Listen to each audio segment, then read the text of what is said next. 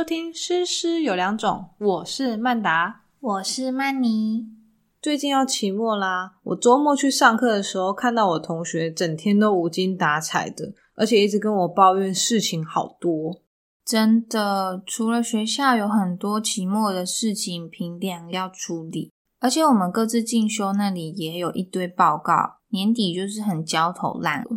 对啊。而且我身边现在有些朋友，他们目前在考虑要考公校体系还是进入私校，毕竟这个制度非常不同嘛。所以说我那些同学有一些人就面临了一个转职的一个一个分水岭。嗯，那我们今天就来聊一聊，就是关于公校和私校的大不同。好了，如果你现在刚毕业，或者是你正好要犹豫说。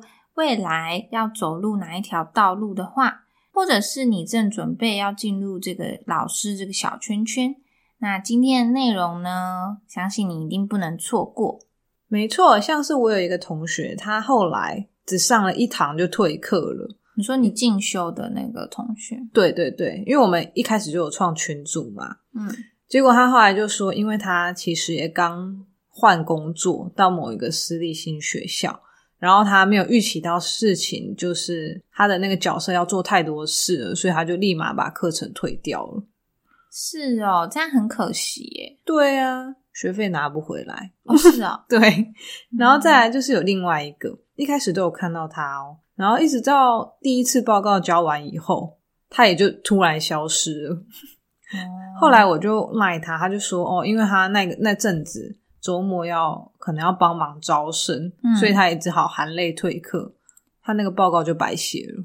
可是因为可能那段期间他真的要请假比较多次，那请假那么多次，可能他就是你们那个课程之后也拿不到证书之类的。没错，所以他想说，可能明年有机会再说吧。嗯，真的，像我们班进修那边，目前也只有。一位私立的在职教师，我想应该是因为私立学校的老师真的比较难挤得出时间去进行就是在职进修，尤其是你刚才说的那个招生期间啊，招生期间的私校真的会很忙，因为假日常常会要帮忙做招生考试啊、招生说明会啊、环境导览啊之类的，那些都是老师需要。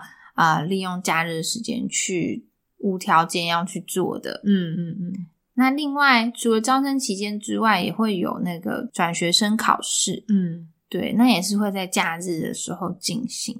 对，简单来说，就是私立它好像，嗯，相对的啦，会比较容易用到周末，或者是有比较长的一些上班时间，而且也有部分学校对于老师会有一些。招生的评量，所以他们会有一些呃这方面的压力，所以对我们这些有意愿进修的老师来说，时间上会是比较需要考虑的一个重点。真的没错，毕竟私立学校有些学校，他们下班时间都已经六七点，甚至我有听过更晚的。那这样子下班之后，根本不太可能有时间再去做进修。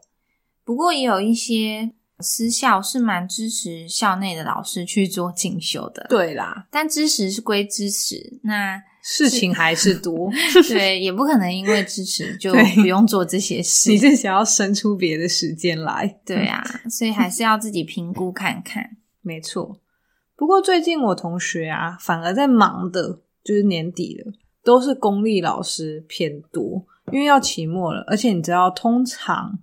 在公立学校还蛮多老师都是教学跟行政都有兼，所以事情相对的是比较繁琐的。哦，我知道，因为常常会兼一些像是设备组长啊，对，总务啊，对啊，学务处的老师之类的，常常都要身兼多职啊。对啊，尤其年底了，都有很多公文啊什么的需要去回报。因为公立学校通常都是比较。啊，比较菜的，没错，就是比较年轻的老师要去兼行政，对，除非你就是自己真的很想，嗯，要不然就是推给一些刚进来的，嗯，新进的教师。但是私立刚好相反，私立通常做行政的啊，都是比较资深的老师，对，会去转做行政，因为行政在私立的角色是比较需要去呃进行督促老师，去要求老师的，所以需要那些比较资深的老师比较能做到这方面的部分，比较全面，而且也可能有更多的跟外部的沟通啦，对，比如说家长啊，或者是上级等等。对，不过讲到这个部分。私立学校大部分行政和教学基本上都是分开的，也就是说，我觉得在私立学校当老师教学部分，它是可以比较全心全意的，也可以少比较多的杂事，除非是那种全校性的，就是我们刚刚讲的招生或是运动会，但其他不太会有这种哦，你是班导，然后但你还要管学校的钱这种事情，是就比较不太可能。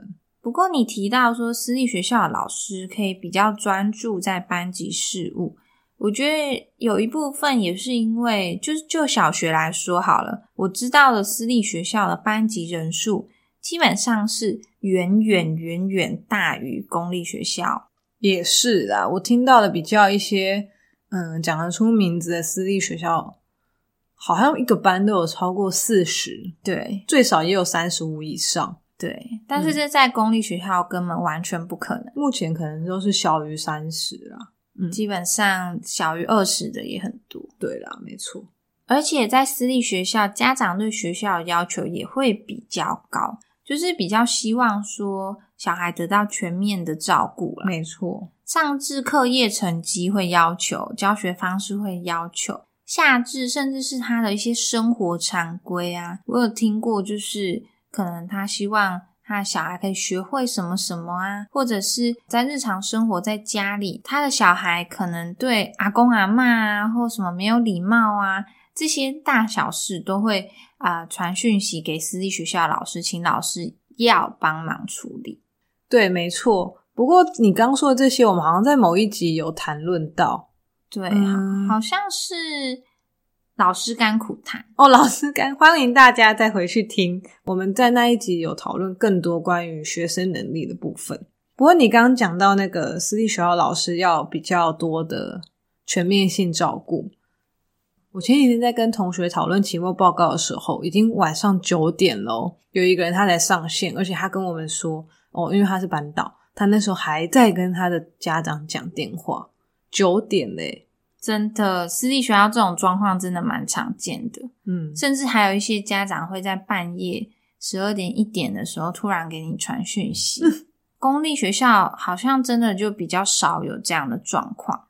对啊，不过我们刚刚讲到了时间啊、活动啊，有没有要兼行政啊，还有班级人数，我觉得大家最关心的还是薪水啦。刚刚上面都只是加减抱怨而已。对啦。在薪水上面的话，公立学校的薪资就是很固定嘛。其实网络上都查得到那个相关的薪资的基等，但是私立学校的话，差距就还蛮大的。对啊，没错，尤其是像声望啊，还有那些学校的地点啊，以及师资跟主打的课程。这些外在的包装，还有老师自己本身的一些履历，都会大大的影响薪资。对，私立学校其实对于老师本人，他是蛮多加级的项目的。比方说，像是学术研究，嗯啊，导师加级、全勤，或是招生。有些学校可能会看招生的状况、班级的人数来决定呃老师的薪资。甚至是考绩，还有年终，但是公立学校就真的，嗯，比较是看着各自的良心在做，对你自己摸着良心。毕竟不管你做的好或不好，只要你啊，不要有什么太大的问题，不要出什么捅什么篓子，对，出什么包，基本上领的薪资都是一样的。对啊，可是像私立，我听我的呃同事说。考绩会从乘以零点八到乘以二，就是每个月的薪水都这些都有可能。所以其实，在每个像像最近年底的时候，其实你会收到的薪水差异会到蛮多的。嗯，但公立就没有这种起起伏伏。诶，那曼达，我来帮大家问一下好了，私立学校薪水到底是多少呢？嗯，好，我个人的观察啦。如果是双北那一些大家可能比较知道的私立学校啊，或是双语学校啊，那个薪资肯定是比公立学校高的，而且起薪我知道可能高到一点五倍以上，嗯也都有，就算是常态啦。那如果你又有硕士啊，或者是其他相关的证照啊、丰富的履历啊，这些私立学校比较喜欢的外在包装，那那薪水肯定又是可以继续往上加的，比较没有天花板。了解。不过，其实各位要知道，这个都是一体两面。一分钱一分货，对，因为因为你领这个薪水，相对你要做的事情也会多非常多。那基本上公立学校通常是可以准时上下班的，嗯，然后甚至是呃可以中，甚至是在上班期间中间也会有真正的休息时间。是像是午休啊，或者是一些课余空堂的时间，是真的可以拿来利用。还有就是像是寒暑假，也真的是可以比较好运用的，比较长时间可以充实自己，或者是放松一下。嗯，但是私立学校基本上假期就是一定是砍半的嘛，除了就是假日要去帮忙我们刚才讲的招生考试啊一些说明会之外，寒暑假也会有需要暑期辅导之类的。没错。而且私立学校就算真的放假了，你很多时候在最后一刻，你还是必须配合学校。他们如果有任何突发的行程，老师基本上就是卖给学校啦。你不太能说哦，你突然要怎样怎样的，这就跟公立学校的嗯感觉不太一样。对啊，因为毕竟私立学校来说的话，呃，以寒暑假来讲好了，除了我们刚才讲的都要舒服、寒辅之外，那就算不用舒服、寒辅的时间，基本上学校有任何紧急状况，或是需要去开会或什么的，老师还是要随时配合，因为毕竟对学校来说，那段时间就还是上班领薪水。你等于就是签了卖身契了。对啊，那除了放假之外，我们刚才讲的下班时间也真的是，呃，出来天一定就是黑的。那公立就不一样啦，公立学校老师基本上，甚至是以小学来说的话，有一些低中年级的话，他们有半天的时间，那下午的时间都很好运用。或者是要研习，但相对的就心情上是不同的。对，像是有的时候学校会利用那个时间开我们的教师会议或是，但是私立学校基本上这个时间就是要不就是下班之后留下来，要不就是利用中午的时间。嗯，就是工时，刚刚讲的工时会比较长啦。对，嗯。总而言之呢，整体来说，公立和私立学校其实是都有各自的优缺点啦。不过还是主要看大家注重的是什么。对啊，你是喜欢下班后有充裕的时间呢，还是你目前正在事业冲刺期，希望未来有很多升迁的机会，还是说你希望自己可以有很多自我能力的提升呢？或者是你重视的是薪资级等？还是你比较想要退休后是可以有比较多的保障，这些都会影响大家的选择。没错，总而言之，就是我们刚才讲的一分钱一分货，都要努力，不管在公立或私立，这条路都不容易。对，没有哪一个是比较轻松，然后又可以获得呃你想要的。嗯，那希望这一集的分析对大家都会有一点帮助喽。如果有什么更 detail 的问题想了解，都可以再写信问我们。非常感谢大家的收听。